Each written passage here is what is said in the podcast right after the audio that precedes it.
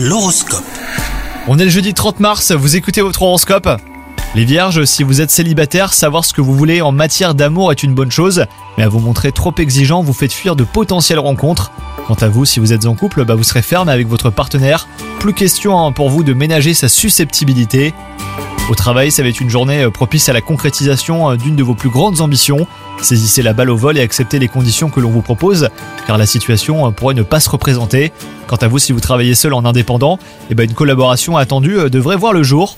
Et enfin, côté santé, les vierges, consacrer cette journée à une recherche d'équilibre entre votre mental et votre corps est fortement conseillé. Si votre travail vous oblige à rester assis plusieurs heures d'affilée, eh ben octroyez-vous une heure d'exercice. Le manque de mouvement pourrait nuire à votre bien-être général. Bonne journée à vous